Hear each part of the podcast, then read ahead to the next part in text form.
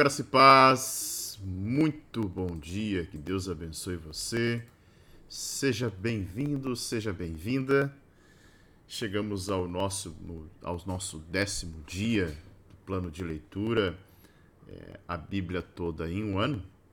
E desde já quero manifestar aqui a minha alegria em ver todo é, esse processo de adesão, de engajamento, de comentários, de pessoas compartilhando e vendo o quanto vocês estão realmente é, empolgados e constantes, né, perseverantes, embora estejamos completando aí os, os primeiros dez dias do nosso plano de leitura, já mostra e já demonstra o quanto, o quanto é, a gente criar o hábito e também é, se aprofundar no estudo da Bíblia esse contato diário com a Bíblia faz com que é, as nossas vidas realmente é, ganhem né, outro sentido e outra conotação quando falamos de relacionamento com Deus. Porque a palavra revelada não é só um texto. Às vezes a gente olha para a Bíblia, deixa eu pegar uma Bíblia aqui, né? Já que eu estou lendo no iPad, compartilhando com vocês aqui. Eu sempre tenho uma Bíblia aqui em cima. Uma não, uma, duas, três, tem quatro Bíblias aqui em cima. A gente olha para o texto e diz, poxa, uh, é, é um texto. E a gente corre o risco e o grande equívoco de olhar para um livro e, e ver um texto de um autor e olhar para a Bíblia e achar que os textos é, é mais um texto. Não, aqui é a palavra viva. O autor dos Hebreus vai dizer, né? a palavra é viva é totalmente diferente de qualquer outro livro, de qualquer outra experiência literária que você tenha. Aqui o autor está dentro de você. O Espírito Santo está dentro de você. É, e ele que inspirou a revelação, agora traz iluminação sobre o texto. Então, notem que é uma experiência literária sobrenatural, certo? Então, é, estar com o texto é algo fantástico, é algo inexplicável, é uma experiência sim sobrenatural toda vez que nós nos, achegue, nos achegamos ao texto com a intenção de é, conhecê-lo e conhecer a Deus por intermédio dele. Certo? Isso é muito importante. Bora para o texto então. Hoje nós vamos ler o capítulo de número 30 e o capítulo de número 31. O capítulo de número 30 é a continuação é, do capítulo de número 29, que nós estávamos falando então sobre os filhos de Lia. Né? Vimos no capítulo anterior, no capítulo 29, vimos é, o encontro de Jacó com Raquel, a história toda de Labão Jacó casando com Lia e depois com Raquel e também os filhos, os quatro filhos de Lia. Então, o capítulo 30 é uma continuidade do capítulo 29, certo? Está aí na tela mostrando para vocês o nosso plano de leitura hoje, do dia 10 de janeiro, chegando então no décimo dia da nossa leitura. Vamos compartilhar a tela aí. Deixa eu só mudar a tradução aqui, NAA, é a qual estou utilizando, Nova Almeida atualizado né, você pode sempre utilizar qualquer outra tradução. É, você, é, se tem alguma dúvida, dia, dia 18, né, na outra semana, nós vamos ter uma aula dentro do bacharelado que será uma aula sobre a tradução da Bíblia. Então, se você tem dúvidas sobre qual, qual tradução utilizar, qual versão, qual é a mais correta, né, no sentido de achar que tem alguma correta, porque todas são, é, mas qual é a melhor para que eu utilize, com qual propósito, é um propósito de leitura, é um propósito de estudo, é um propósito de cotejo, é um propósito, seja qual for o propósito que você tenha dentro uh, das, das Sagradas Escrituras. Antes que alguém pergunte, né, cotejo, cotejar o texto é pesquisar o texto, separar as palavras e, e tentar entendê-las, cada uma delas. Ok?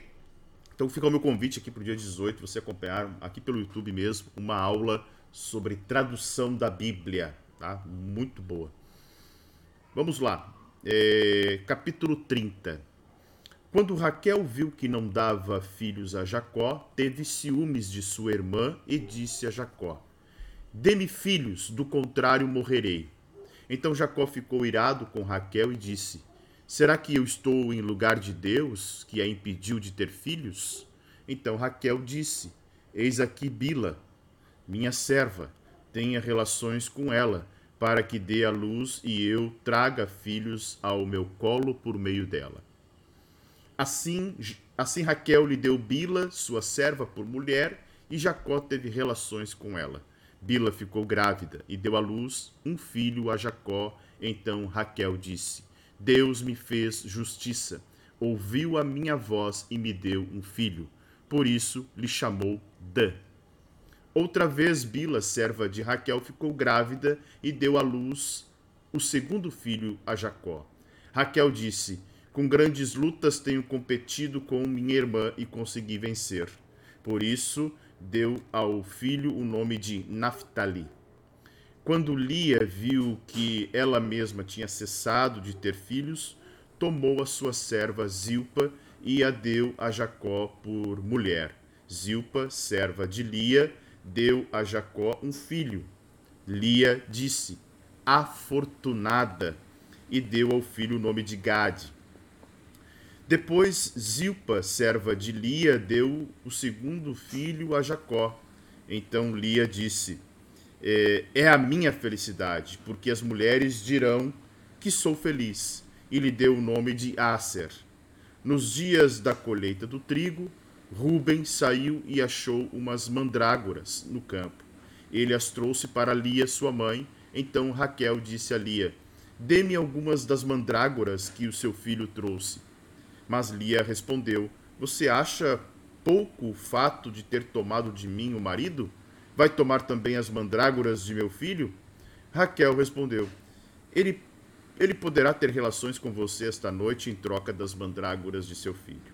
À tarde, quando Jacó voltava do campo, Lia saiu ao encontro dele e ele disse: Esta noite você terá relações comigo, pois eu aluguei você pelas mandrágoras de meu filho. E naquela noite Jacó teve relações com ela. Deus ouvia Lia, ela ficou grávida e deu à luz o quinto filho. Então Lia disse: Deus me recompensou porque dei a minha serva ao meu marido e deu ao filho o nome de Isacar. Lia engravidou mais uma vez e deu a Jacó o sexto filho. E disse: Deus me concedeu excelente dádiva Agora meu marido vai permanecer comigo, porque lhe dei seis filhos. E ela deu ao filho o nome de Zebulon. Depois disso, deu à luz uma filha e lhe chamou Diná. Deus lembrou-se de Raquel, ouviu-a e a fez fecunda. Ela engravidou e deu à luz um filho. Então disse: Deus tirou de mim o meu vexame e deu ao filho o nome de José, dizendo: Que o Senhor me dê ainda outro filho. Jacó e Labão fazem um acordo. Depois que Raquel deu à luz José, Jacó disse a Labão: Deixe-me voltar ao meu lugar e à minha terra. Dê-me os meus filhos e as mulheres pelas quais trabalhei para o Senhor e partirei. O Senhor sabe muito bem quanto e de que maneira o servi. Labão lhe respondeu: Se puder me fazer este favor, peço que fique comigo. Descobri por meio de adivinhações que o Senhor Deus me abençoou por causa de você. E Labão continuou: é... Fixe o seu salário, que eu pagarei.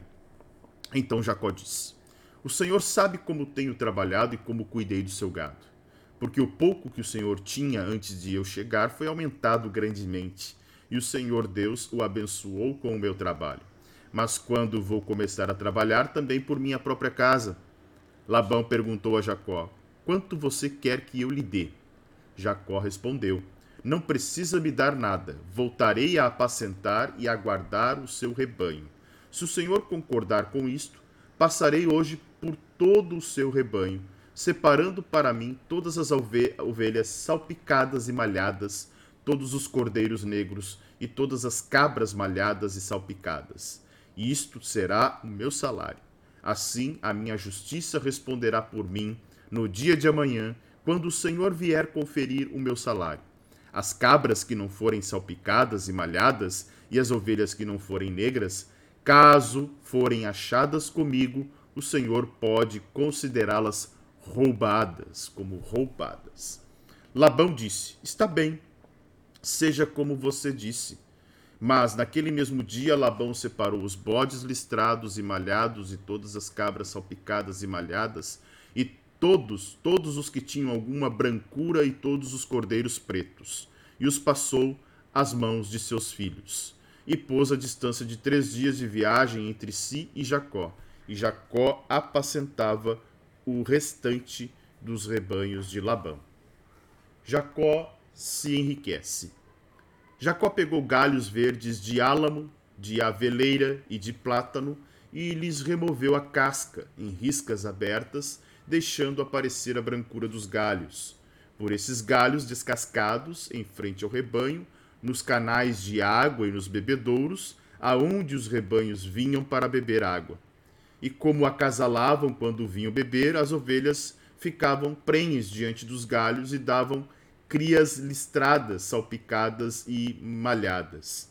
Então Jacó separou os cordeiros e virou o rebanho para o lado dos animais listrados e dos animais pretos nos rebanhos de Labão.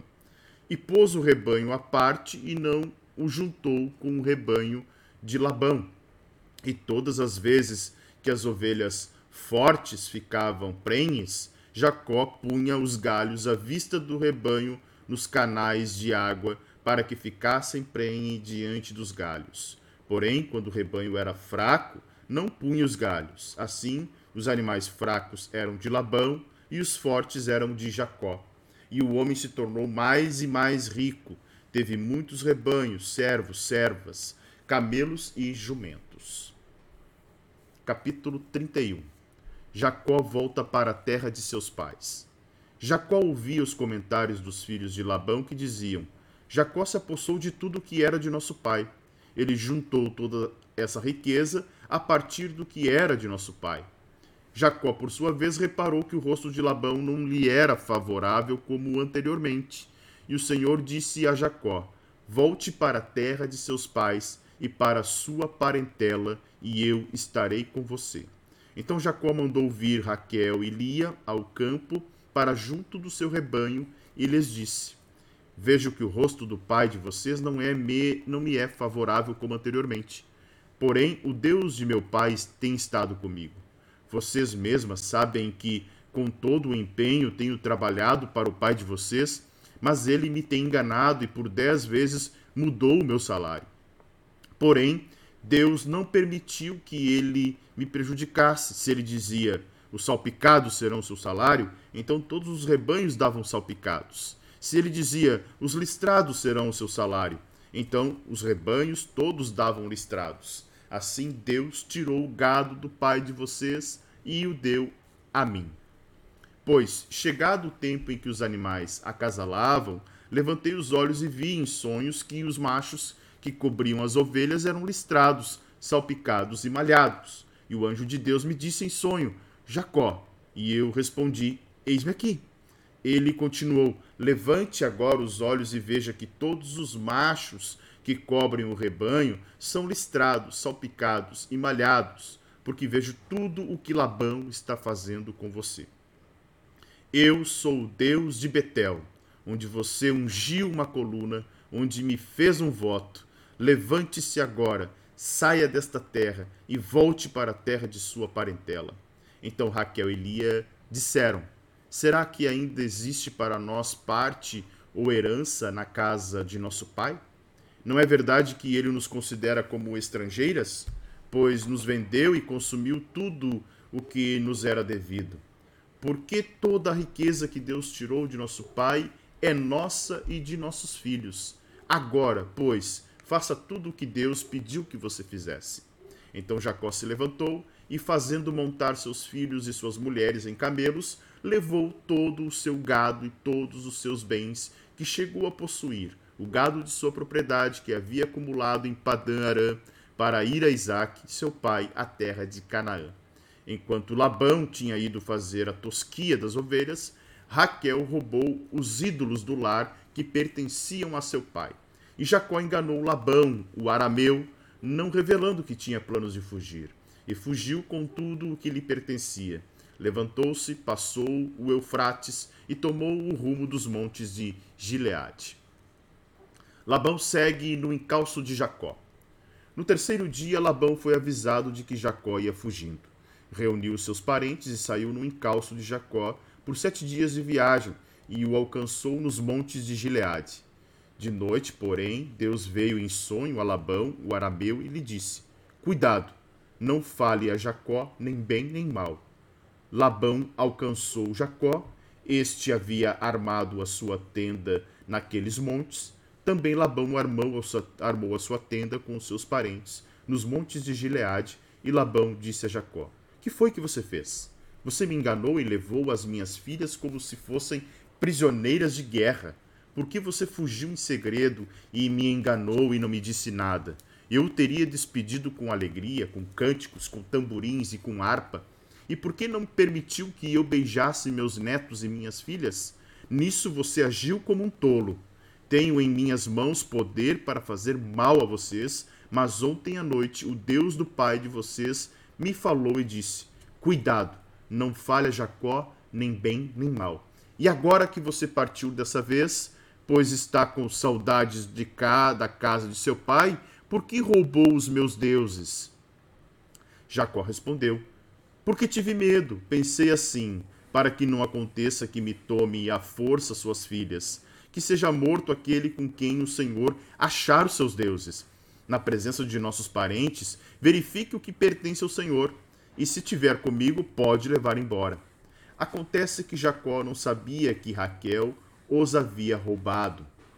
Labão entrou na tenda de Jacó, na tenda de Lia e na tenda das duas servas, mas não achou nada. Tendo saído da tenda de Lia, entrou na tenda de Raquel. Ora, Raquel havia pegado os ídolos do lar e, depois de colocá-los é, na cela de um camelo, estava sentada sobre eles. Labão apalpou toda a tenda e não achou. Então Raquel disse ao pai: Não fique zangado, meu senhor, porque eu não po é, por eu não poder me levantar na sua presença, pois estou no meu período menstrual. Ele, porém, ele procurou, mas não encontrou os ídolos do lar. Então Jacó ficou zangado e discutiu com Labão. Dirigiu-se a Labão dizendo: Qual é a minha transgressão? Qual o meu pecado para o Senhor me perseguir com tanta fúria, havendo apalpado todos os meus utensílios? Quais foram os utensílios de sua casa que o Senhor encontrou? Coloque-os aqui diante dos meus parentes e dos meus e dos seus parentes, para que julguem entre nós. Vinte anos eu estive com o Senhor. As suas ovelhas, as suas cabras, nunca perderam as crias, e não comi um só carneiro do seu rebanho. Não lhe apresentei os animais que eram despedaçados pelas feras, assumi o prejuízo.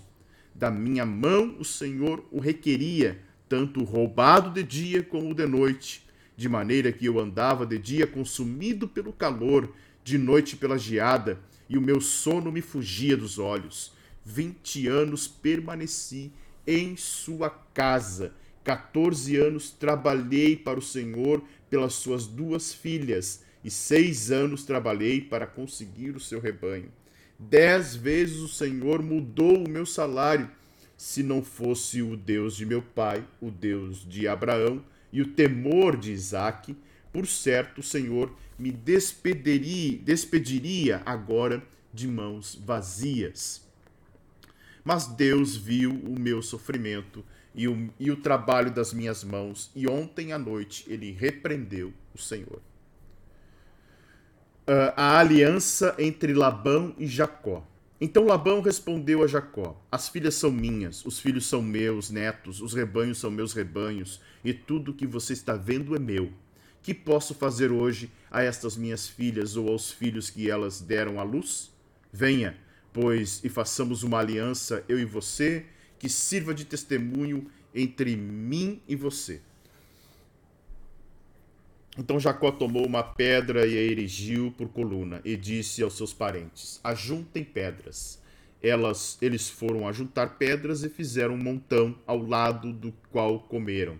Labão deu-lhe o nome de Jegar Saaduta, mas Jacó lhe chamou de Galeede.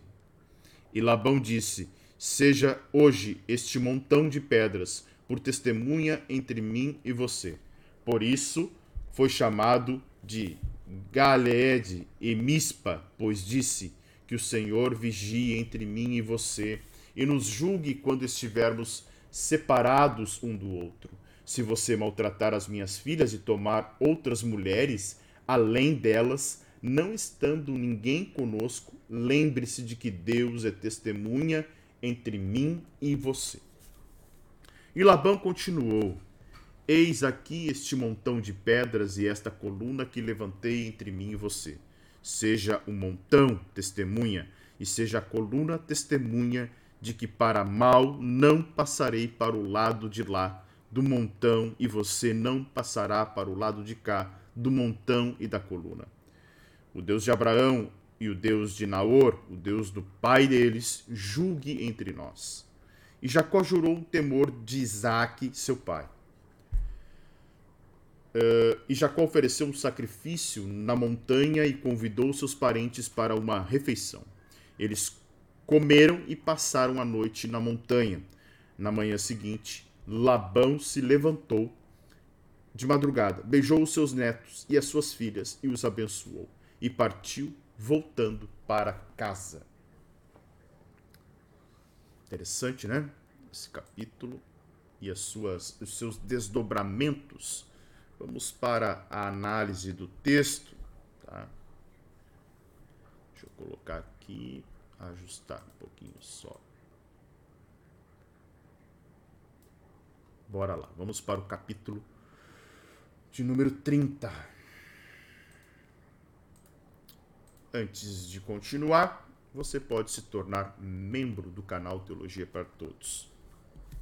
É, por apenas R$ 4,99 você pode ter acesso a conteúdos exclusivos do canal, como a série Apocalipse verso a verso. É claro que aqui eu não vou fazer uma análise uh, em Apocalipse quando nós chegarmos da forma como foi, foi feito Apocalipse verso a verso. Nós vamos ver, por exemplo, se o plano de leitura em algum dia colocar três capítulos de Apocalipse, em uma hora nós vamos fazer a leitura e o comentário dos três capítulos. Mas na série Apocalipse verso a verso você tem acesso a um capítulo por dia ou né, por episódio e lá são mais de 22 horas de Apocalipse, certo? Então, um conteúdo exclusivo para membros do canal que você pode ter acesso por apenas R$ 4,99. Assim como outros benefícios que os membros do canal possuem acesso, como é esse devocional e essa teologia sistemática aqui, que serão sorteados no dia 15 entre os membros do canal. Então corre lá, se você quer ganhar uma teologia sistemática, né? Fantástico que é, está lacrada. Ó. Quer aumentar sua biblioteca aí, um material extenso, denso, exaustivo, corra lá e faça parte desse sorteio para os membros do canal por apenas R$ 4,99 você estará ajudando o canal a crescer e a investir em equipamentos nos outros projetos que nós temos aqui, que é o próprio Teologia para Todos, e também ajuda, de certa forma, é, indiretamente, na, nos, nos, próprios é, trabalhos de plantação de igreja que nós acabamos fazendo aqui na cidade de Lajeado. Pois bem, vamos para o texto. Chama muito a atenção que Raquel viu que não dava filhos a Jacó. Raquel era estéril. E, e, e olha só, interessante o mistério que envolve é, as três mulheres que a Bíblia fala que eram especialmente bonitas, né? Sara, Rebeca e Raquel. Todas elas passaram por um período de esterilidade, esterilidade, né? O que requereu de uma ajuda divina para corrigir é, essa situação. Lembram? Sara fora estéril, depois se tornou fértil, dando luz a Isaac. Rebeca também teve sua esterilidade revertida né, como é, ela era e, acaba de certa forma um, um, tendo então dois filhos, né, é, Esaú e Jacó, e agora Raquel, né, que era a mais bonita entre as, as duas filhas de Labão, que chamou a atenção de Jacó, também era estéril, mas nós vamos ver nesse capítulo 30 que ela se torna fértil, tá? Então, é, essa esterilidade aqui, pense o seguinte, no capítulo anterior, o 29, Lia já tinha dado à luz a quatro filhos, né? É, pensem comigo aí, né? Quatro filhos. Uh, imaginem a angústia de Raquel, que não poderia dar luz é, a filhos, né? É, naquela época, né? filhos, tanto que o salmista vai dizer, filhos são heranças do Senhor, ou seja, procedem da parte do Senhor. É, desta forma, a esterilidade, a esterilidade era considerada uma maldição e um opróbrio, né? Então o texto está dizendo que é, Raquel não dava luz, ela viu que não dava luz. Então, se um casal naquela época não tivesse filhos, era como se Deus não estivesse os abençoando por algum motivo, tá? Então, é, e dessa forma ela se sentia a menos favorecida, né? O texto vai dizer que ela teve ciúmes, olha só, teve ciúmes é, é, da irmã, ou é, ainda pode ser utilizada como inveja, embora Raquel fosse a esposa mais amada, né? É, do que adiantava se ela não tinha a realização pessoal como mulher, né? ela não se sentiria feliz enquanto não ganhasse o que sua irmã já, já tinha ganho e ganho muito bem, né? É, com quatro filhos. É, é, bem interessante isso que a Bíblia vai narrar aqui dentro desta possibilidade, né? É, Para vocês terem uma ideia, um, há um provérbio oriental naquela região, né? É, que uma mulher é, que não tivesse filhos é como se fosse uma pessoa morta. Tanto que ela vai dizer o seguinte: olha, dá-me filhos, ao contrário, morrerei. É, dá-me filhos. Era um grito, uma expressão que concluía orações intensas, provavelmente, uh, de Raquel, né, dizendo para Jacó: dá-me filhos, é, eu vou morrer. Né? Então, essa, esse provérbio é, é, faz todo sentido, né? Olha, uma pessoa que não tem filhos é uma pessoa morta. E aí, é, uma frase interessante chama atenção que Jacó vai dizer: Por acaso estou no lugar de Deus? Acaso estou no lugar de Deus? Essa frase demonstra uma certa ira, né? É, é, por parte de, de Jacó. É, e é interessante que uh, tanto que Ira é, é, é, uma, é uma, dos, uma das obras da carne, né? É, e olha só, o Targum, tá? O que, que é Targum? Targum são as traduções e comentários em aramaico da Bíblia hebraica, tá? Escritas e compiladas em Israel e na Babilônia da época, da época do segundo templo. O segundo templo é o, é o templo ali que é reconstruído com Zorobabel logo após o exílio, tá? Logo após o exílio. Então, uh, o Targum de Jerusalém vai dizer que é, só há uma chave que Deus não entrega aos anjos e muito menos aos homens, tá? Lembrando que o Targum é uma interpretação, tá? Então, Targum é uma, é melhor, uma tradução, comentários em aramaico da Bíblia hebraica, tá? Então, são comentários. O que, que o Targum vai dizer? Tá? O Targum diz o seguinte, que só há uma chave que Deus não entrega aos homens e aos anjos, que é, é a chave da, é, da fertilidade, a fertilidade depende exclusivamente de Deus. Vocês vão lembrar que nós lemos no capítulo 20, na semana passada, é, que Deus fecha a madre das mulheres do clã de Abimeleque. Lembram? Então, quando Sara estava sob a ameaça de ser contaminada. Então, o texto é muito claro. Deus fechou a madre. Então, havia esse conceito aí de que hum, uh, era somente Deus que é, tinha em suas mãos a fertilidade e também uh, a, a, infertilidade, certo? Bom, depois é, Raquel, nessa angústia toda, ela, ela vai chamar a, é, é, é, uma das outras mulheres, né, a terceira mulher. Então, até então, Jacó tinha quatro filhos com Lia, né, que nós já vimos no capítulo anterior. E agora, uh, eu até vou fazer um negócio aqui, rapidamente. Né? Deixa eu trazer uma, uma imagem aqui. E acho que vai ficar bem legal para vocês visualizarem aí. Deixa eu ver como é que vai aparecer aí. Acho que tá legal. Olha só.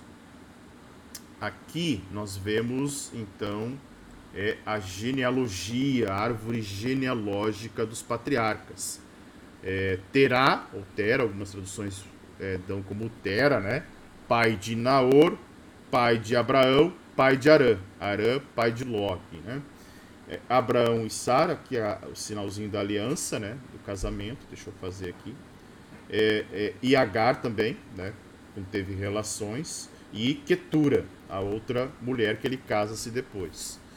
É, de Abraão e Sara nascem, nasce Isaac. Da relação de é, Isaac e Rebeca nasce Jacó e Esaú. E aí, sim, Jacó, né? Jacó com Lia, ó, Jacó com Lia vai ter os quatro filhos que nós vimos no primeiro cap no capítulo anterior, que era Ruben, Simeão, Levi e Judá, tá? Agora, voltando aqui para o nosso capítulo, né? É, a terceira esposa, ó, primeira esposa, Lia, tá? É, porque foi a primeira que ele casou, né? Raquel e depois Bila, que era serva da é, serva de Raquel, o texto vai dizer que Bila gera dois filhos, né? Dan e Naphtali. Está ali no versículo que nós acabamos de ler. É, primeiramente, né? É, Dan, que vai é, que tem um significado de Deus, é, Deus fez é, justiça, Deus é meu juiz. É, a etimologia é, é correta, tá? É, seu nome quer dizer meu pai ou Deus é juiz, tá? Esse é o nome de, uh, de Dan, tem esse significado, tá? Deus é meu juiz. Depois vai nascer Naftali, ou Naftali, alguns dizem Naftali, né? Deixa eu só arrumar aqui, ajustar. Aqui, ó. Naftali, Naftali, né? Então, pulando a página aqui, tá? É, Naftali significa minha luta, né? Então ela está dizendo, olha, estou lutando, os filhos não são meus, né? É, são da minha serva, mas é o que eu tenho para o momento. Então eles, olha, com grandes lutas tenho competido contra a minha irmã. Imagina, né? A irmã dela, né, tendo quatro filhos que ela gerou e ela não tendo nenhum, tendo que se contentar com os filhos da sua serva. Então é isso que vai acontecer aqui, tá? Então, a essa altura, é, Jacó tem. Deixa eu melhorar aqui o desenho. Tá? A essa altura, Jacó tem. Vou botar em verdinho aqui. Ó, quatro filhos com Lia e dois filhos com Bila, a serva de uh, Raquel. Tá? É, todos, nós sabemos, são 12 filhos, né? Capítulo seguinte, depois eu volto para cá. É, aí uma disputa acontecendo, né? Quando Lia é, viu que ela mesma tinha cessado é, de ter filhos, talvez né, tentando e não, não conseguindo mais. Verso de número 9, ela pega Zilpa, tá? Zilpa vai ter, deixa eu ajustar lá para vocês verem de novo. Ela vai ter dois filhos, Gade e Aser, tá? Aí é, é a quarta esposa, quarta mulher de Jacó. Aqui então, Jacó é, já está com oito filhos, né? Tem dois filhos na sequência com Zilpa. E o texto vai dizer, né? vamos lá para o texto. É, deu nome a Gade, né? Então, Gade é afortunada, né? É, o nome Zilpa, ele também tem um significado, quer dizer abundância, né? E, e Gade, é, Gade também quer dizer... É, Gade tem, poderia ter dois significados, tá? É, sorte ou afortunado, tá? É, mas é, nas versões portuguesas, a tradução mais utilizada é afortunado, afortunada, ou riqueza, ou ainda fortuna, tá? É... E aí, sorte não tem nada a ver com, uma, uma, referência pagã, né, de boa sorte. Na verdade, é sorte de, é, no sentido de sucesso, tá? É isso que seria o nome de Gad. Nós vamos ver que ela vai ter um outro filho, que é Acer, né? Olha, este é a minha felicidade.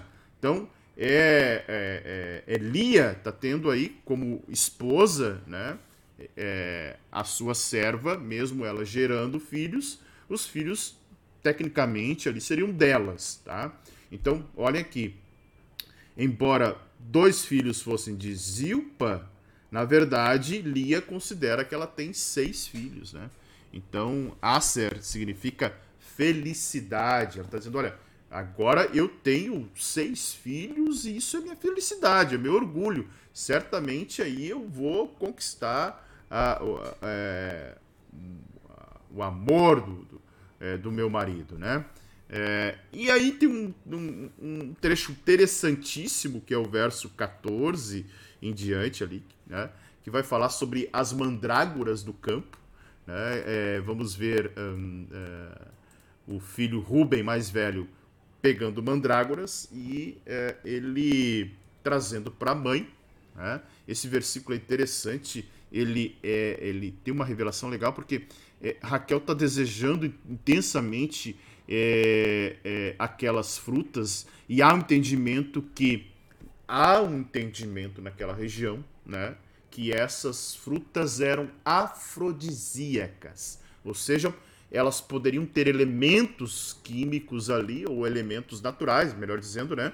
Que poderiam, de certa forma, auxiliar na fecundação, tá? Essa era a ideia. Então, olha o negócio que é, é, Raquel e Lia estão fazendo. Né? Ela diz: Eu deixo tu ir deitar com o, o marido é, em troca das mandrágoras, né? é, mandrágoras. Então, era uma, uma, uma, espécie de fruta afrodisíaca que existia naquela época. E aí, o que, que acontece? Uh, depois dessa negociação, é, Lia dá a luz ao quinto filho, né? Lia dá a luz ao quinto filho, e esse filho tem um nome de Isacar, né? Que significa é, é um nome estranho, né? Que significa alugado ou um homem de aluguel, ou Deus me recompensou porque dei a minha serva ao marido, tá? É, é, é ou seja, como se é, o marido fosse alugado para minha serva. Esse seria essa, esse nome, né? Então Lia vai exaltar, como se ela, ela glorifica Deus, né? Deus me recompensou. ela acreditava que Deus havia abençoado ela é, especificamente por haver dado Zilpa a Jacó, e aí até a fim de aumentar o número de filhos. Ou seja, é, embora haja aqui né, ah, uma poligamia, tá? É, nós estamos vendo uma poligamia aqui, né? Várias, um homem com várias mulheres. Uh, mas naquela época, até então, a poligamia, embora ela não fosse projeto de Deus, a poligamia não era condenada, era cultural, tá?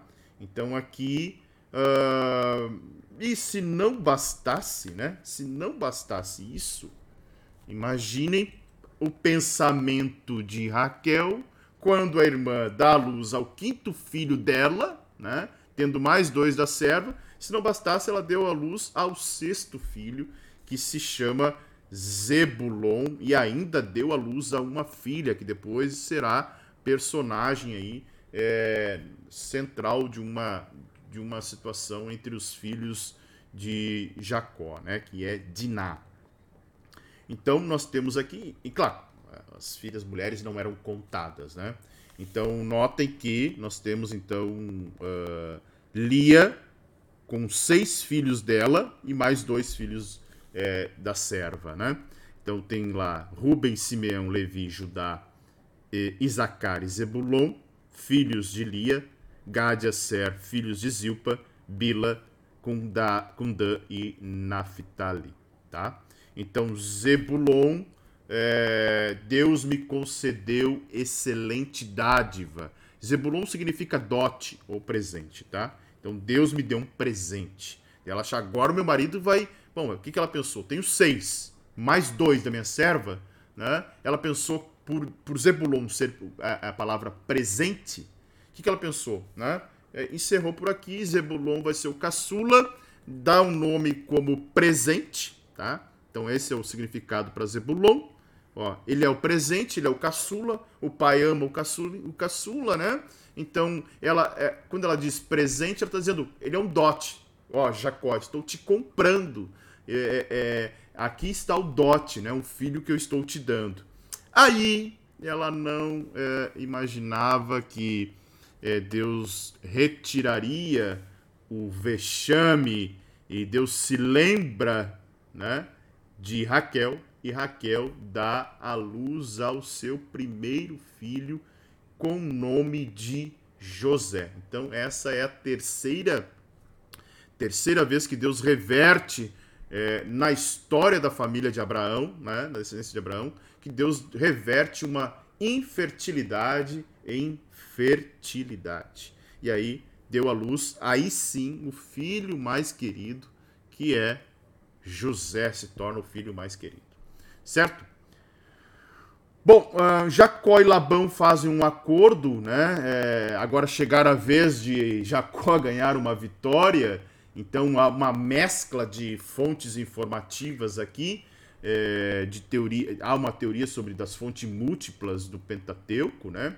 É, eu vou falar sobre essas fontes múltiplas quando nós encerrarmos é, o livro de, de Gênesis, até para a gente é, não, não perder tanto Uh, não, é, não é perda de tempo, mas também não, não ocupar tanto tempo das, das estruturas que vamos falando aqui. Mas uh, é interessante que uh, Labão também fala, é, é, Deus fala por meio de sonhos com Labão, né? É, há um pedido primeiro de retornar para o lugar, ele, ele, queria voltar para a terra dele é, pediu, Jacó tinha cumprido todos os seus deveres e mantido todos os acordos com seu sogro, trabalhou sete, depois trabalhou mais sete, né? E aí uh, Labão pede para que ele fique e, e, e, há então uma, uma, um acordo para que uh, Jacó permaneça. Então o sogro vai perguntar: olha, qual o teu salário? Quanto é que você quer? Né? O que, que você precisa para permanecer aqui? E aí é, é interessante que o texto vai dizer é, no verso 30 anterior, que parecia, algumas traduções dizem, né, que parecia ter muita sorte Jacó, né? ou seja, bem-aventurado. Então Jacó ele ele ele é, faz um, negócio com o seu sogro, né? É, sobre as ovelhas salpicadas, onde é que está aqui? ovelhas salpicadas, malhadas, e todos os cordeiros negros, e todas as cabras malhadas e salpicadas. É, é interessante que ele, ele retira, é uma negociação interessante aqui, tá? Ó, é, não precisa me dar nada, voltarei a apacentar e a guardar os rebanhos. É, se o Senhor concordar com isso, passarei hoje por todo o seu rebanho, separo para mim todas as ovelhas salpicadas, malhadas, tá? Assim terei justiça, tá? É, é interessante porque esses animais ficariam sendo de Labão. Labão, Labão concorda, né? E nós vamos ver mais adiante que na, no verso 35, olha só. Verso 35, deixa eu, ah, deixa eu baixar aqui. Naquele mesmo dia, Labão separou todos os animais listrados, tarará, tarará, né? E passou as mãos do seu servo e pôs a distância de três dias de viagem de Jacó. Ou seja, é... então a maioria, embora no Oriente a maior parte dos rebanhos de ovelhas compõe-se de cordeiros né, de, é, é, é de lã negra, ao passo que a maioria das cabras são animais salpicados e malhados, esses animais então ficaram com Jacó, com Labão e os demais de Jacó. É, é um pouco difícil de acompanhar a proposta de Jacó, é, é, que fica claro que os animais de certa coloração, que formavam a maioria, seriam de Labão e a minoria ficaria com Jacó. Tá? Então Labão ficaria com a vasta maioria dos rebanhos e de ovelhas e cabras, tá? É, e aí, se os antigos nada sabiam sobre genética, eles eram capazes de observar que os animais se reproduziram segundo suas respectivas espécies. Então, a maioria continuaria sendo maioria, né? e a minoria continuaria, continuaria sendo minoria. Em consequência, Labão gostou da proposta feita, né? Jacó parecia um tolo ao propor tal negócio, e aí é, estava prestes a, a, a, criar uma certa engenharia, tá? É, de genética que faria mudar todo esse negócio aí, tá? Então é interessante porque o, o trecho diz, né? É, que ele separa a partir de hoje, ó, separando para mim todas as ovelhas salpicadas e malhadas e todas as cabras. Isto será meu salário, tá? É, Labão disse: está bem, seja como você disse, mas naquele dia ele separa para eles. Ou seja, é, antes que uh, Jacó chegasse, ele retira todas é, as ovelhas do rebanho é, que estavam de acordo. E aí, claro, olha, não tem nada, né? Mas vai começar a nascer. E aí as que vão nascendo e ele cria uma, né? ele viu, separou os cordeiros e os animais é, é, nos rebanhos de Labão e pôs o seu rebanho à parte, não juntou com Labão. E todas as vezes que as ovelhas fortes ficavam prenhas, ele fazia lá uma. uma, uma um, ele fazia trabalho ali, é, é no sentido de é, influenciar, né? É, as varas, arrancando álamo, árvores que são mencionadas aqui, como se elas influenciassem, talvez, uh, uh, é, essas árvores raspadas, né, é, influenciassem uh, na genética dos animais que iriam nascer ali, tá? Então isso é bem interessante. E aí é, Jacó enriquece de uma forma é, sobrenatural ali, né? Claro que é a mão de Deus é, ajudando e auxiliando Jacó nesse enriquecimento. E alguém pode dizer: ah, Jacó teve sucesso por meio de uma é, maldade, né? por meio da estutícia. É, ele, ele terminou sendo proprietário da maior parte dos rebanhos de ovelhas e cabras. Né? Labão viu-se reduzido a uma pobreza comparativa. Então, Labão foi esperto, primeiramente aceitou as ovelhas é, que eram aquelas que eram geradas com maior frequência no Oriente, uh, entrou em acordo, faz com que uh, as ovelhas sejam retiradas e, são, e sejam enviadas para é, os seus servos, né, achando, bom, só vai ter ovelha branca aqui, cabra branca, Jacó vai ficar com nada. E aí começa, por quê? É, alguém vai dizer, mas eu não entendi esse negócio. É, vamos lá. O salário era as ovelhas malhadas, né? As cabras malhadas e as ovelhas negras. Labão passa a perna em, em, em, em termos bem, é, bem aportuguesados aqui, né? Labão passa a perna. Né? Labão retira todos os animais que eram para ser salário. Deixa só as brancas. Branca vai gerar branca. Tá? Então havia isso. Pensam bem. As ovelhas brancas, as cabras brancas, não iam gerar ovelhas malhadas e listradas. Porque as ovelhas malhadas e listradas, Labão foi esperto, separou, botou adiante uma distância de três dias com outros servos. Então, quando Jacó passou, opa, não tem nada. Ok, passou a perna, né? Não tem nada. Daí, as ovelhas brancas e as cabras brancas começaram a gerar ovelhas malhadas e cabras malhadas, que era para ser o salário dele. Então, só geravam. Quando elas eram fortes, quando é, é, as ovelhas fortes ficavam prenhas, Jacó fazia essa artimanha, né? É, é, do álamo ali, na, é, é, onde elas bebiam a água, as ovelhas e as cabras teriam que beber, e, e, e presença das varas que preparavam ali, de certa forma, aquelas varas estavam entre as águas e aquela substância da vara ali influenciava na genética. Então, essa tá a, a grande sacada de Jacó, né? É, enquanto seu sogro cri, quis passar a perna nele, deixando só as, as ovelhas é, brancas, as brancas começaram a gerar ovelhas malhadas e Jacó enriqueceu. Uh, capítulo 31, aí sim nós vamos ver o retorno é, de Jacó para a terra prometida, né?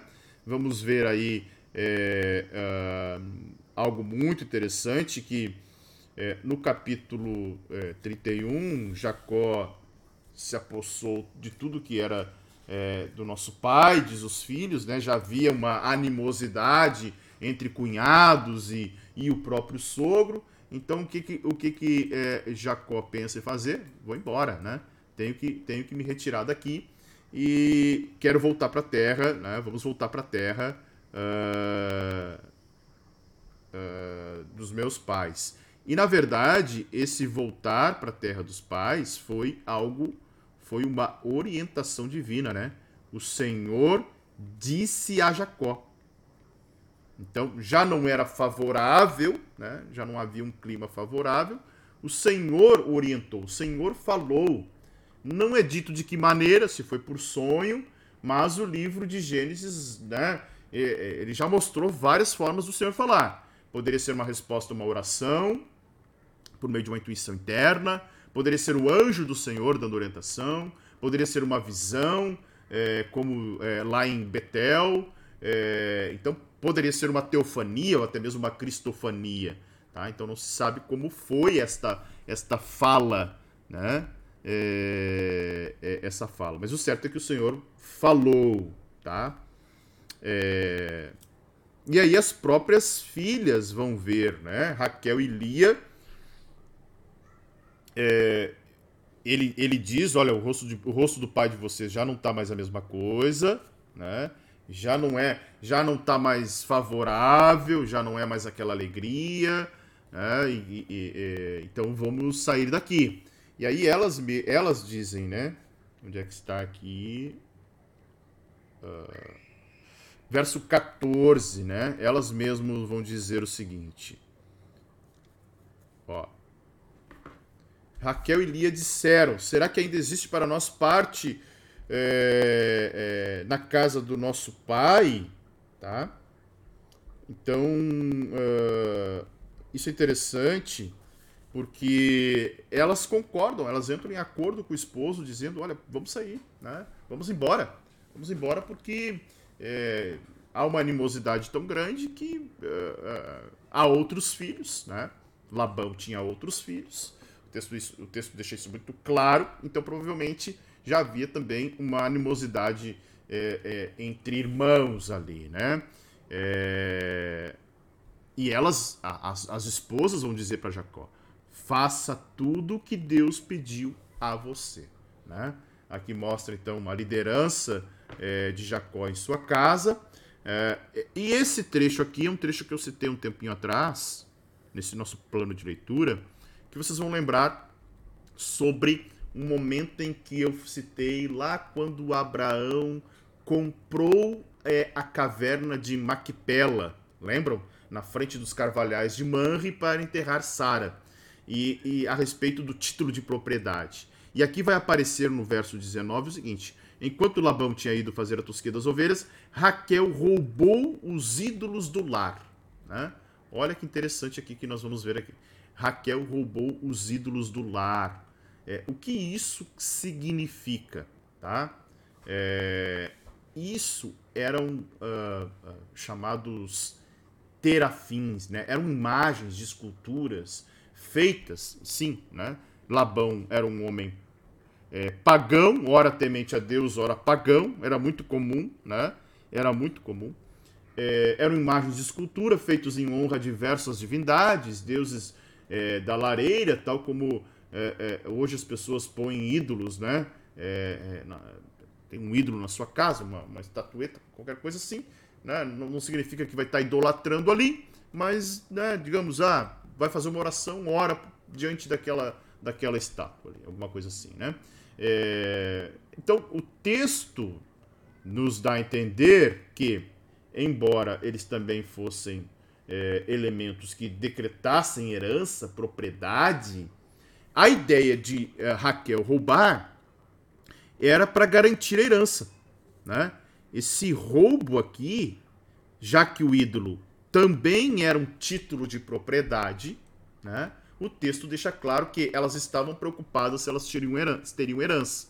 Então, a ideia de roubar é, é, é, e as imagens passavam de pai para filho na linhagem da herança. E se assim fosse sucedido esse plano, é, Raquel então poderia ter esperado garantir uma herança aqui, né? Visto que Labão tinha outros filhos, tá? Então essa era a ideia aqui, né? É, se você acompanha as aulas do Teologia para Todos, vai lembrar que, por exemplo, no panorama do Antigo Testamento, a gente fala dos tabletes de Nuzi, né, do século XV a.C., que associam esses ídolos do lar aos direitos de herança, tá? Então, provavelmente era isso que Raquel estava pensando aqui. Ok? Verso de número 22, nós temos aí é, uma jornada uh, de três dias. No terceiro dia, Labão correndo. A, no terceiro dia, melhor dizendo, Labão foi avisado de que Jacó é, havia fugido, né? É, isso, isso foi possível devido ao fato de que os rebanhos de possessões de Jacó e de Labão tinham sido separados por esse espaço. Lembram que eu acabei de comentar? Três dias de distância.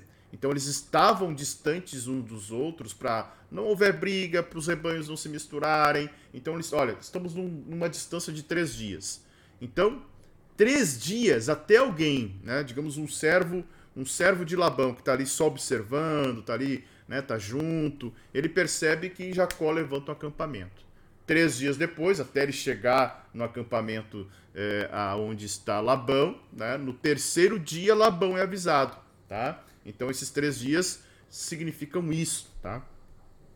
E aí, claro, né, nós vamos ver aí Labão alcançando, certamente, é, imagina, Jacó está com 12 crianças ali, talvez uns maiores já, né, uh, mas está com uma família enorme, mulheres, servos, servas, animais. Ele não está andando numa velocidade que permita que ele continue fugindo de Labão. Então Labão certamente pega aí os seus homens é, armados aí, consegue alcançar e no verso em diante ele, eles possuem uma discussão ali sobre comemorar, sobre fazer uma festa, que poderia ter feito uma festa, né? É, Uh, aí é, Labão mostrando que havia essa consciência, tanto uma idolatria, mas também uma consciência é, de adoração a Deus. Ele diz: Olha, é, o Deus do pai de vocês falou comigo. Ele disse: Não fale a Jacó nem mal nem bem. Ou seja, era para não fazer mal. Né? Porque Labão vai atrás de Jacó com grande fúria. Mas Deus vem em um sonho, né? O Deus de vosso Pai. Então, é, é, e aqui mostra que uh, o Deus de Jacó é o Deus de Isaac e Deus de Abraão. Né? É, claro, quando Labão diz o Deus de vocês, provavelmente ele diz: olha, uh, eu não. Eu não. Esse Deus não é meu, mas eu respeito teu Deus, né? Porque ele não falou o nosso Deus, ele falou o Deus do pai de vocês. Então, embora Labão tinha é, encetado a perseguição com grande fúria, com espada na mão, é, e aí, imaginem, né? Os vizinhos, os amigos, toda aquela é, a vizinhança daquela época dizendo, olha, Labão tirou a vida do genro, se vingou ou coisa parecida. É, Deus intervém, Deus fala, né? Deus de certa forma é, impede que um desastre aconteça ali falando com uh, o próprio é, Labão, certo? Aí tem a questão toda no verso uh, verso 31 até, até o, o, o, 30 e, o 35 da história do roubo ali, né? Do roubo é, do ídolo. Tanto que o texto vai dizer ali, ó. É, Raquel tinha pego o ídolo, né? É, Labão vai, de certa forma, investigar, é, vasculha todas as tendas e, e, e no verso 35, Raquel usa, usa uma palavra, né? Aqui a NAA vai falar sobre o período menstrual, tá? Então fica muito mais claro o texto. Mas uh, em outras traduções vão dizer as regras das mulheres, né? Que é um, é um, é um, é um eufemismo para menstruação e o que posteriormente tornava a mulher impura, de acordo com as leis cerimoniais que nós vamos ver lá na frente em Levítico, né? Então, é, de acordo com essa lei, também se tornava impura qualquer coisa em que uma mulher se, é, se sentasse. Então, é, claro, Raquel adiciona uma mentira ao furto, age de forma é, pragmática, é, é, a verdade é aquilo que dá certo, aquilo que funciona, né? então na cabeça dela, Labão continua a busca, mas a mentira a mentira de Raquel impediu que ele fizesse sua busca exatamente onde estava. Então Raquel fizera aí o possível para cumprir o seu desígnio. Né?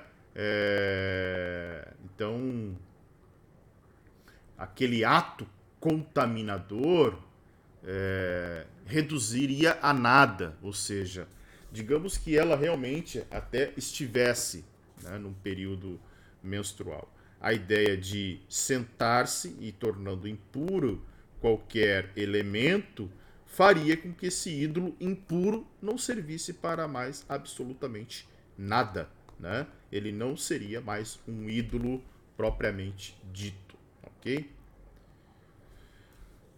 Um... E aí tem toda uma discussão entre Jacó e Labão sobre o tempo que ele, ele trabalhou, né? sobre. É, há um desabafo aqui é, de Jacó. Não, olha, eu não te apresentei as que os animais despedaçavam, as que fugiam, as que eram roubadas. Eu andei no calor, eu andei na geada, eu trabalhei sem sono, fiquei 20 anos trabalhando, 14 para ter as, as, as suas duas filhas, seis anos para conseguir é, o rebanho, e dez vezes o Senhor mudou o salário. Olha que coisa interessante aqui, né? é, o texto vai dizer: Dez vezes o Senhor mudou o salário. Se não fosse o Deus de meu pai, eu sairia de mãos vazias. Né? Um desabafo do genro ali em relação a todas as trapaças que o sogro havia lhe feito. E aí, o capítulo ele se encerra né, com, uh, com aliança entre Labão e Jacó tá? No capítulo 31, a partir do verso de número 43, nós temos aí um, um, um acalmado, mas não convencido de todo, né? É... Então, ele foi acalmado, mas, poxa, as, as filhas são minhas, diz ele. Olha o que o texto diz. As filhas são minhas, se são minhas, os netos são meus, se são os meus, o rebanho, tudo que tu tá levando aí é meu, cara, né? Então, é, ele está dizendo: tudo que tu vê contigo é meu e tudo tu roubaste.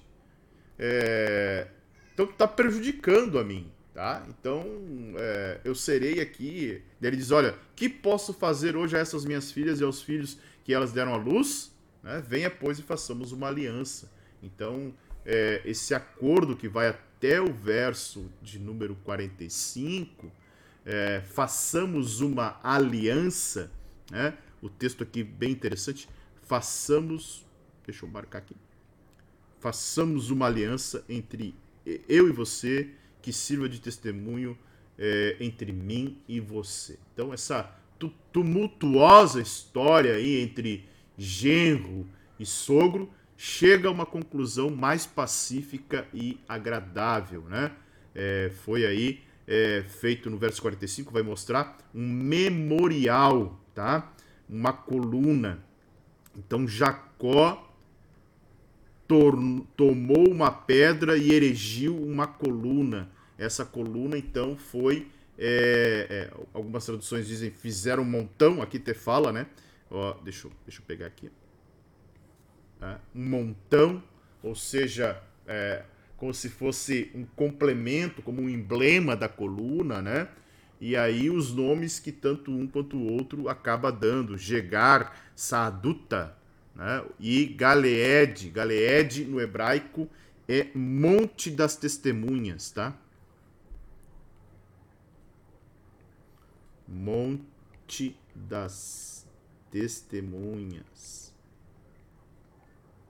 Vamos ver muito isso na cultura hebraica, né? É, é, essa. Opa, ficou para baixo ali. Deixa eu ajustar aqui. Esta. A, a, a, o fazer memoriais para marcar um lugar, né? É, é esse, esse lugar aqui é, é bem possível que o território da Transjordânia se chamasse Gileade por causa de algum acordo estabelecido, né?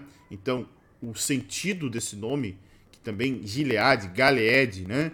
É, não está é, é, para muitos eruditos esse Galeed significa a mesma coisa que Gilead, certo? Ok? Então, e aí, né? Uh, eles finalizam um acordo, né? Fazem o monumento e no verso 53, o Deus de Abraão, o Deus de Naor, o Deus do pai deles, julgue entre nós. É, Labão citando isso, né? Ele fala o Deus de Naor. Né? Por que Naor? E a gente encerra aqui. Ó. É... Olha que interessante. Naor é irmão de Abraão. Vou pegar aqui a linhagem, a linhagem de Jacó está vermelhinha, tá? A de Labão, eu vou colocar em azul aqui, ó. Ó. ó tá vendo aí? Então, Labão, se vocês lembrarem, ele é. Uh, ele é filho do sobrinho de Abraão. Tá? Então, uh, ou Labão é neto do irmão de Abraão, né? Então havia essa relação parental, tanto lembrando que o pai de Jacó era casado com a irmã de Labão, né? Lembram disso? Nós lemos já, né? Então aqui, deixa eu grifar. Ó. Rebeca, né? E Labão são irmãs. Rebeca casa-se com Isaac, né? Rebeca casa-se com Isaac, tá? E vai gerar Jacó, que depois vira genro do tio. Né? Labão era tio de Jacó. Labão era tio de Jacó. Daí ele cita o Deus de Abraão e o Deus de Naor. Tá? Ou seja, havia um entendimento ali que, é, mesmo essa possível idolatria, é, o Deus Jeová, o Iavé, também era Deus da família de Labão. Certo? Ok? Que Deus abençoe você. Espero que tenham gostado da leitura de hoje, das explicações, das nossas observações. Chegamos aí ao final do nosso, nosso décimo dia. Que Deus abençoe a todos vocês. Permaneçam firmes. Não esqueçam de deixar o like, é muito importante para o canal. Não esqueçam de voltar aqui e comentar, que também é muito importante. Ah, observe, se você está inscrito no canal, ative as notificações e, se possível, ajude aí ser, sendo um membro do canal Teologia para Todos. Vamos lá, avançamos aí, estamos uh, mais da metade da, do livro de Gênesis e está sendo para mim um, uma alegria imensa fazer esse projeto, essa leitura com vocês. Certo? Deus abençoe a todos e até amanhã. Tchau, tchau.